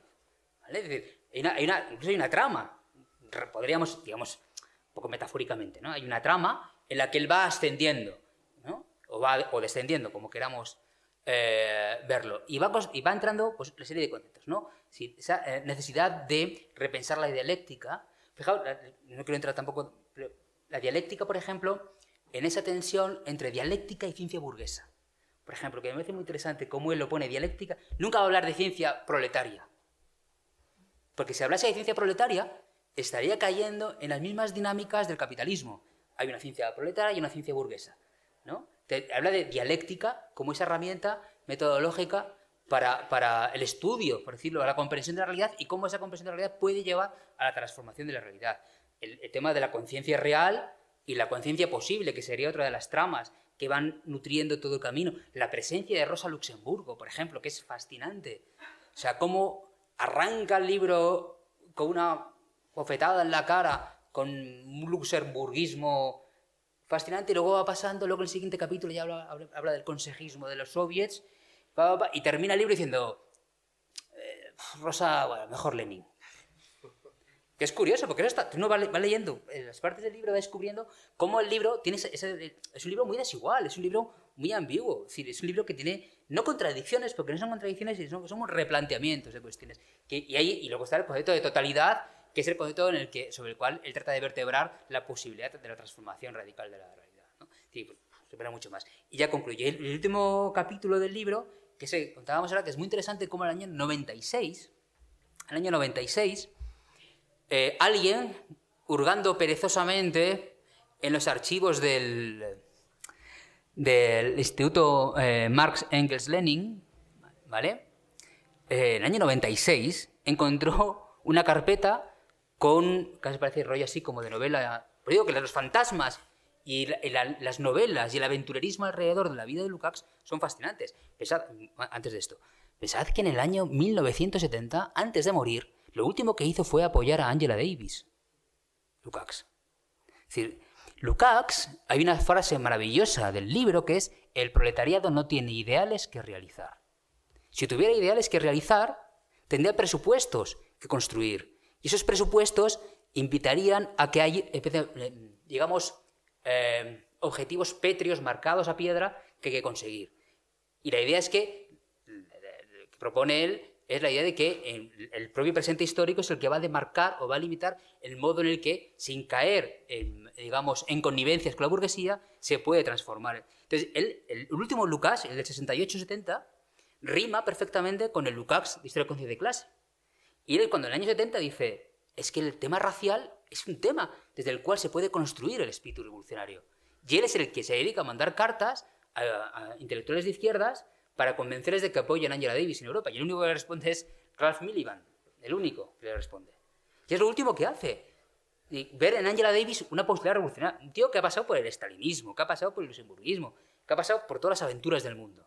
Pues este personaje aventurero tiene una más, y es que cuando en el año 96 eh, encuentra en el archivo Marx Lenin, encuentran una carpeta con, con unos documentos, y la carpeta viene, alguien había escrito en el año 41, es decir, cuando estaban evacuando el instituto, alguien ha- había revisando y había puesto, eh, eliminar acaso, escrito incomprensible de un quejicoso que expresa clara y directamente su punto de vista. ¿Vale? Ese quejicoso es Lukács. Uno de, los debates más importantes, y fijaros, Lukács siguió muerto, siguió dando primero lo de Deutsche Bank, luego lo de... siguió dando vida a sus ideas. Bueno, el tema era que eh, siempre se dijo que Lukács eh, no respondió a las duras, las, las críticas que recibió, recibió halagos potentes, pero las, las críticas que recibió por parte de la internacional, historia de conciencia de clases son para, para aguantarlas. O sea, era una especie de casi de troleo en- tremendo, porque de Twitter tremendo, porque recibió, recibió por todos los puñeteros lados recibió Lukács. Pero, y sobre todo, claro, el, el hecho de que Zinoviev y demás le dijeron, tú y Korch, ah, fuera, fuera de aquí. Lo que hacéis vosotros es una especie de marxismo beberiano, le dijeron. Vosotros no, no, esto no va con nosotros. Eh, y lo, gracioso es que lo- Lucas pensó que estaba cumpliendo la palabra de Lenin, porque Lenin había dicho hay que sentarse a estudiar a Hegel. En el año 22, eso dijo, hay que sentarse a estudiar. Dijeron, ¿por lo que, lo que hemos hecho nosotros dos? Pues no, no era ese, no era no era ese Hegel. Y, y- y bueno, y, y sobre todo recibió duras críticas de la, de la, de internacional, sobre todo de, de Boring, y, Rudas y de Boring. ¿vale? Rudas era un bolchevique y de Boring había sido un menchevique reconvertido. Eh, bien, él recibe muchas, luego recibió muchas críticas porque cuando, en el, eh, cuando le detienen en el 41 y demás, eh, en muchos momentos eh, se le tenía por agente trotskista. Se le acusó de ser un agente trotskista a, a Lucas. Cosa que Lucas le, le, le cabreaba, pero, pero, pero las cartas, o sea, era casi lo peor que le podían decir. sí, sí. Trotskista. O sea, era la primera acusación que tenía en ese momento. Y, bueno, pues Rudas y de Borin le meten mucha caña. Y sobre todo Rudas le mete, le- le- se va a saco a por él porque le están preparando en el año 24, están preparando la internacional. Entonces eh, querían, entonces, preparan como el, el clima para cargarse a...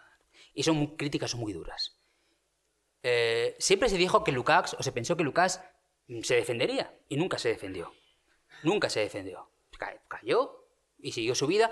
El año a partir del 26, cuando escribe sobre Moses y cuando entra con, digamos, en una especie de realismo y dice, mira, hace como el Meister de Goethe, dice, mira lo que hay, me acoplo y ya está, y sobrevivo. Y el 29 las tesis de Bloom, luego va a Moscú y ya está. Y, y pasa la vida ahí hasta que, hasta que bueno. Y luego, el tema está en que nunca se defendió. Entonces, en el año 96, alguien encontró este, esta carpeta con este texto de Quejicoso, en el que había 92 páginas en las que Lukács eh, se defiende. Y se defiende férreamente. Al primero dice, no voy a defender mi libro, sino voy a defender las imprecisiones de mis críticos. Pero no, lo que hace es luego, de- luego es defenderse y se calienta y se calienta. O sea, le da bien a, Rudas y a... Porque una de las críticas fundamentales, que es una, crítica que también le aparece en los cuadernos de Gramsci, aparece. Gramsci no, no- no había leído Lukács, pero había... Era que el tema de la ética de la naturaleza de Engels, la- cuando como que se mete con Engels. Y hombre, como la, la cosa era, "Ah, te metas con Engels, macho. O sea, ¿cuándo te vas a meter con Engels? Era un poco la, la, la- y la dialéctica de la naturaleza era una cosa que, como que, el tema de la naturaleza que no estaba. Bueno, él trata de defenderse de todo eso y se defiende atacando. Y son 92 páginas. Y, y supuestamente, yo, eh, Lowy lo explica muy bien, yo trato de, de analizarlo, se llama derrotismo, el texto que se llama, se llama derrotismo y dialéctica. Los derrotistas son pues, los economicistas, los reformistas, oportunistas, en que incluya, incluso incluye a Rosa Luxemburgo. eh, Es un texto del año 25, ya ha escrito el libro sobre Lenin. Y esto es un texto que apareció, como os digo, en el año 96 y en castellano apareció en 2015. O sea que más tardíamente.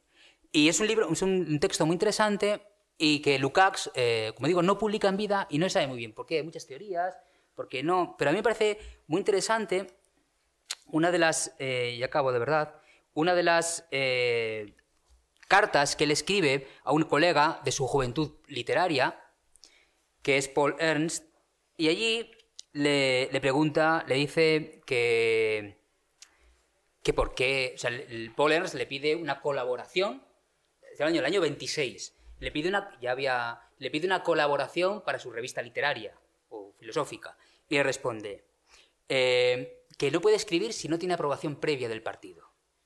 ¿Vale? Dice, y el partido lo permite únicamente cuando las publicaciones son útiles. Consiguientemente tengo que rehusar a diversas demandas de los periódicos y ahora no puedo hacer una excepción, porque estoy de acuerdo con la posición del partido. ¿Vale? En el año 26 ya decidió eh, acabar con, ese, con esos fantasmas anteriores y ir por otro, por otro camino. ¿no? Por eso me parece, muy, me parece una figura, si lo explico un poco deslavazado, pero me parece una figura fascinante eh, su propia vida y, y cómo los procesos intelectuales los va mezclando con elementos de, eh, políticos, filosóficos. ¿no? Y ya cerrando, ¿qué tiene historia de conciencia de clase? Historia de conciencia de clase lo que tiene es un conjunto, contar al principio, de calambrazos políticos fascinantes. Hay elementos que evidentemente necesitan, mm, eh, necesitan no. Es necesario leerlos con unas precauciones históricas y entender un poco el, eh, entender el, el- sentido que, que trata de aportar, por ejemplo, en la lectura del partido. A mí me parece muy interesante el concepto de partido que se inventa. Se inventa un partido que no existe, que es una especie de luxemburguismo leninista, en el que el proletariado construye un tipo de conciencia que luego el partido tiene que reorientar, pero que es una especie de acompañamiento, rechazando el espontaneísmo al mismo tiempo. Es, una cosa muy a estudiar y que era un poco también, en cierta medida, en algunas lecturas de los 60, 70, que, que se, se- se- se tiraba también de, de- de esa lectura del partido o de la organización que él llama. ¿no? Y, y yo me voy a callar ya, de verdad. Muchas gracias. Bueno, muchas gracias a los dos. Creo que ha estado muy entretenido, ha estado muy guay. Eh, bueno, si os animáis a hacer alguna pregunta, alguna reflexión, vamos pasando el micro. Eh, bueno, no, agradeceros eh, la presentación porque la verdad es que, bueno, pues invita, abre el apetito, digamos, hacia Lukács, del cual yo no tenía ni idea, ¿no? Pequeña anécdota y luego plantearos una cuestión. Yo, Historia y Conciencia de Clase ha sido ese, ese libro, digamos, que, digamos, transmitido, ¿no? Familiarmente de tapas duras que ha ido, digamos, en todas las mudanzas que, que yo he hecho y que nunca he conseguido abrir y que, bueno, hace, digamos, relativamente poco me encontré en, bueno, en, en, los contenedores, en unos cubos de estos de contenedores de reciclaje que hay ahí en, cerca de la Plaza Mayor y que habían abandonado, que habían tirado, que era la, biblioteca de Basilio Martín Patino, del mítico eh, director. Y alguien de su familia se había deshecho probablemente para limpiar la casa y para venderla de toda la biblioteca y estaba ahí tirada, ¿no? con alguna dedicatoria del rector de la Universidad de Salamanca de entonces y que venía pues eh, dentro del libro precisamente de Historia y Conciencia de Clase, que me lo encontré ahí, de Basilio Martín Patino, en una nueva edición de Grijalvo. Entonces dije, esto tiene que ser una señal, ¿no? Lo, lo- lo intenté y tal, pero, pero no lo he conseguido, ¿no? Quizás ahora con esto eh, sí que alcanzó, eh, digamos, a hacerlo. Y nada, la cuestión que quería plantearos era mm, esta lectura o recepción de, de Lukács, del cual sé bien poco, eh, que hizo el situacionismo, digamos. O sea, es decir, porque sí que tengo entendido, ¿no? que sobre todo historia y conciencia de clase, en el situacionismo como una especie, bueno, el situacionismo, ¿no? Eh, corriente político-cultural, por decirlo de, de alguna forma, ligada al, al mayo francés, hay una recepción de, de Lukács, ¿no? de, bueno, sobre todo en, digamos, en, en aquellos compendios que son particularmente eficaces de la teoría política situacionista, ¿no? como el- el la miseria en el medio estudiantil, donde sí que hay una recepción en conceptos, en temas como la, la totalidad, el consejismo y todo esto, ¿no? Es decir, porque creo ahí que sí que hay un intento de esa fusión alquímica, ¿no? Entre toda esa parte, digamos, del Lukács, que yo me entero ahora, ¿no? De esa parte previa al marxismo cultural, ¿no? Y esa parte de eh, política. Y creo que en el situacionismo encuentra pues, un intento de síntesis eh, virtuosa, ¿no? Con todos sus, eh, sus defectos y digo en clave un poquito eh, más contemporánea. Y nada, sin más, eso. A ver si puedes un poco profundizarlo, darle una vuelta a ese, a ese filón, a esa beta.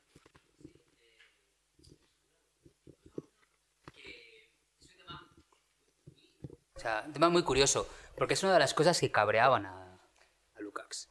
El prólogo, el prólogo del 67 es un prólogo muy curioso, porque eh, yo tanto, de tanto leerlo ya le vas viendo un poco también el, el- el truco, ¿no? Porque Lukács eh, juega a, dos bandas en ese del 67. Por un lado, se queja de ciertas lecturas de historia y de clase, lecturas hippies, decirlo así, eh, lecturas estudiantiles que no le gustan, y se queja también luego de, la- de las lecturas eh, académicas, intelectuales, existencialistas, o los del hotelabismo, es decir, los de Escuela de Frankfurt y demás, ¿no? Le- le- le- eso le tal. Pero no puede. Pero por otro lado, el, le- leo más atentamente el prólogo, te das cuenta de que hay cosas que él sigue aceptando en el 67. Es decir, cuestiones como el tema de la dialéctica en el sentido de transformación de la vida cotidiana, es decir, que, que están ahí presentes. Porque uno de los conceptos que creo que es muy importante en Historia de Conciencia de Clase es el concepto de vida cotidiana, que es un concepto que él trama jugando y aparece, por ejemplo, el, el primer capítulo de la estética de Lukács es la vida cotidiana. Cómo se refleja la vida cotidiana. Decir, el- el y que, que no tiene nada mucho que ver con ese contexto, con lo de conciencia y clase, pero sí que tiene que ver en la medida en que es una obsesión lukácsiana. Es decir, la transformación revolucionaria solo puede venir desde una transformación de la vida cotidiana de los elementos de, de cuestionamiento de la cosificación, porque la cosificación ha penetrado en la vida cotidiana. Y como, por ejemplo, la manía que tiene Lukács al periodismo. Es muy recurrente en los textos de Lukács, en Historia Conciencia de Clase, dice que los uno de los mayores peligros de la cosificación es el modo en el que el periodismo es capaz de construir historias. Y cómo el periodismo son las herramientas fundamentales de alienación y de cosificación. Fíjate, está pensando, no, habla de las fake news ni de la... Pero es una herra- herramienta que está en los... Es una cosa que luego Raymond Williams, que hereda mucho de esto, dice, los medios de comunicación son medios de producción. Es decir, está ahí detrás, ¿no? Pero bueno, ya me, me voy por el programa. El tema del situacionismo, los situacionistas tiene que ver con eso. Porque hay un momento en, la- en los años 60, pues ahí lo- así lo, lo he leído, lo, lo he visto también, por ejemplo, en Lucien Goldman, en Marcuse, en, Raymond Williams, en muchos autores muy distintos entre sí, muy distintos entre sí es la idea. Uno de los fallos, ahí se leía en los años 60, ahora podríamos leerlo de otra forma. Uno de los fallos de Marx es que aquello que se decía de la progresiva pauperización de la clase trabajadora eh, va a llevar a la revolución. No, no, no ha pasado. Lo que se ve en los años no, no ha sido así, al contrario, los trabajadores viven mejor. Entonces, el elemento de lucha no, tiene que ser el territorio de la conciencia. Tiene que ser el territorio de la subjetividad, de cómo mutar esa subjetividad y transformar los procesos y cuestionar los procesos de integración. Eso está en el situacionismo. Es decir, son elementos. Y eso, yo creo que es una de las líneas que vienen de, de historia y conciencia de clase. Es decir, esa línea del modo en el que el capitalismo. Una cosa fascinante de historia y conciencia de clase es cuando el, ve el capitalismo no como una cosa, que es la gran, una de las aportaciones de de Lukács, es el modo en el que concibe por primera vez el capitalismo no como una cosa que está enfrente. Es decir, esa idea de que el capitalismo es una cosa que está aquí, nosotros nos organizamos y entre todos lo empujamos y lo tiramos. Esa idea que, que pudo existir en algún momento, Lucas dice, no, no, el capitalismo tiene un sentido mucho más gelatinoso. O sea, el capitalismo no es una cosa que está ahí enfrente, es una cosa que tú le das el puñetazo y te, juega con tu mano. Es decir, es un, es- un elemento mucho más problemático. Entonces, la transformación de- de esa gelatina o ese eh, elemento más viscoso tiene que ver por la transformación de las subjetividades. Claro, esto evidentemente es lo que eh, los bolcheviques más sea, decían, pero ¿qué me estás diciendo? O sea, porque claro, era una lectura muy... La idea de, de la totalidad es una... Por ejemplo, la idea de totalidad, perdona. Esa ruptura que él hace. No, no, es que eso de base y superestructura es una metáfora bonita, pero no es más que una metáfora. Eso de base y superestructura no, no es una ficción, eso no es así. Decir, las ideas no son independientes. Las ideas no son independientes de las condiciones materiales de existencia. Pero las condiciones materiales de existencia necesitan de las ideas. Y punto. O sea, no es una, no, no, no es una cosa aquí y otra cosa aquí. Porque esa es la forma en la que se construye la ciencia burguesa. Si seguimos, si seguimos la, la- la idea de movimiento de poleas, base superestructura, lo que estamos haciendo es jugar el mismo juego. ¿Vale? Y con totalidad viene para entender que es una cuestión. eh, La palabra. Yo una vez estoy buscando la palabra fluido, fluidez, en el libro de Lukács aparece un montón de veces para hablar de la realidad y la transformación. Es decir, son elementos semánticos y cuestiones que están muy presentes que, claro, es lo que recogen muchos situacionistas. Claro, aquí lo bonito de, de lo, lo bonito de todo esto es leer mal a la gente. Es lo bonito. Hay una, hay una- en, en- en un texto de 1910 de Lukács que se llama Para una historia de la sociología y de la literatura, habla de que la historia de la literatura se basa en los malentendidos. ¿Vale? La, la forma en la que los románticos leen mal a Shakespeare. La forma en la que Shakespeare lee mal a, a Dante. El malentendido es lo que construye, ¿no? Claro, podría ser así lo que hicieron los situacionistas en muchas ocasiones. Por eso hay una anécdota que, cuen- una anécdota que cuenta... Ay, ¿Cómo se llama? El, el trotskista este de Mandeutzer. Eh, cuenta eh, Sacristán. Sacristán cuando quiso traducir Historia y Conciencia de Clase, solo tenía la versión francesa. Y él quería la, alemana. Y se puso en contacto con Lukács. Y Lukács le dijo, yo ese libro no lo tengo.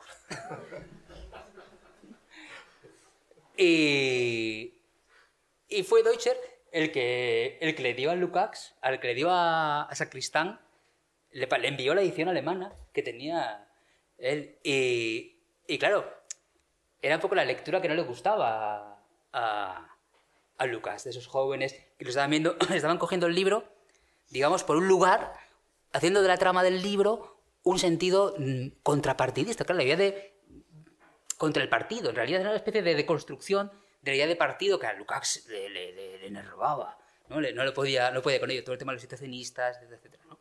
A ver, para la gente de los 60, bueno, hay alguno aquí, había como, bueno, en España el, el mar- marxismo poco, pero lo que había era como dos, dos corrientes claras. Una, el marxismo socialdemócrata, que estaba ya como muy criticado, y otra, el marxismo-leninismo. Y ninguna de ellas servía, bueno, estaba el trotskismo también, evidentemente, esa era otra corriente pero ninguna de ellas servía para una juventud que quisiera hacer una revolución anticapitalista en los 60 con, una, con esa lectura de una, un capitalismo que ha entrado en la vida cotidiana, que ha construido la subjetividad o que construye subjetividad, que está marcando los afectos y los sentimientos y las posibilidades. Y Lukács ahí, aunque solamente fuera por ese espacio, o sea, por esa atención al espacio de lo posible, era una lectura mucho más interesante, bueno, al menos para mí, mucho más interesante que la de Bloch, que estaba demasiado marcada, que fue, Bloch fue un autor muy leído por los católicos, por lo del principio esperanza y tal y cual, y eso es lo que les gustaba mucho. Pero mm, Lukács era como más políticamente Más chispa. Sí, como con más chispa políticamente. Y sin embargo habría ese espacio de posibilidad en un mundo en el que lo que, lo que queríamos era ventanas de, de posibilidad y no un mundo cerrado en el que eh, no, no, no, parecía que por dónde hacías acción política en un momento en que había un movimiento político fuerte. ¿no? Entonces yo creo que Lukács ahí jugó. Y es verdad que también, claro, veníamos de Sartre, es verdad que la presión del existencialismo era fuerte, pero te, te encerraba mucho en lo individual y en cambio Lukács daba esa dimensión hacia lo colectivo. O sea que yo creo que ahí jugó ese papel. Que no le gustara lo entiendo, pero que lo jugó creo que sí. Creo que falta en esta discusión una lectura política de por qué rechazado el libro de Lukács en su momento, en la Tercera Internacional. Es porque contenía de una forma filosófica la teoría de la ofensiva. Es decir, la revolución no se ha acabado. No aceptamos el repliegue, hay que seguir atacando. De hecho, Zinoviev lo excomulga fundamental, excomulga, porque aparte de eso yo creo que es un término religioso precisamente por eso, ¿no? Y cuando se retoma en el 68 yo creo que tiene mucho que ver también con eso, ¿no? Frente al burocratismo de los partidos comunistas que se niegan no a desarrollar la conciencia de clase del proletariado y llevar la revolución hasta el final, pues eh, este marxismo eléctrico y aceleracionista que propone Lukács, pues claro que conecta mucho, ¿no? Entonces, bueno, yo creo que en 2023 leerlo es un impacto. El concepto de, conciencia posible, que no ha sido poco es la clave de todo esto.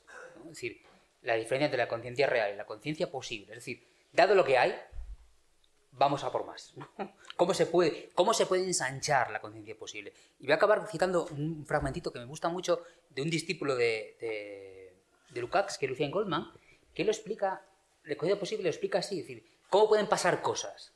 ¿no? Y lo explica así, dice, la, encuesta precisa, perdón, la, la encuesta más precisa posible, hasta con métodos mil veces más perfectos que los que hoy tenemos a nuestro alcance, probablemente habría constatado en enero de 1917 que la gran mayoría de los campesinos rusos eran fieles al zar y ni siquiera se planteaban la posibilidad de un derrocamiento de la monarquía en Rusia, mientras que a finales de año esa conciencia real de los campesinos había cambiado radicalmente en este punto. Es el paso de la conciencia real a la conciencia posible. Es decir, ¿qué herramientas, qué elementos eh, eh, se pueden introducir en la conciencia para que se pueda ensanchar la conciencia real para convertirla en conciencia posible? ¿no? Es decir, que es una de las cosas más fascinantes del libro. Claro que autores como Lucien Goldman y otros autores franceses en ese momento, y, la, cierta juventud era como cabe la posibilidad, aunque todo esté ahora mismo, aunque, aunque no lo veamos cerrado, cabe la posibilidad de ensancharla. ¿Cómo se hace? Ahí está la, parte fantasiosa o ficcional o imprevisible, ¿no? Pero es el elemento más, más, eso, más ofensivo. De, claro, y, ¿quién va a hacer eso? Y los bolcheviques, el partido. Y decía eh, Lukács y Luz Luxemburgo, hombre, es que el socialismo no se puede imponer por decreto, el partido no hace la revolución, lo hace la clase. Y ahí, ahí, amigo, entramos, entramos en un territorio que es, sí, ala, fuera. Muchas gracias.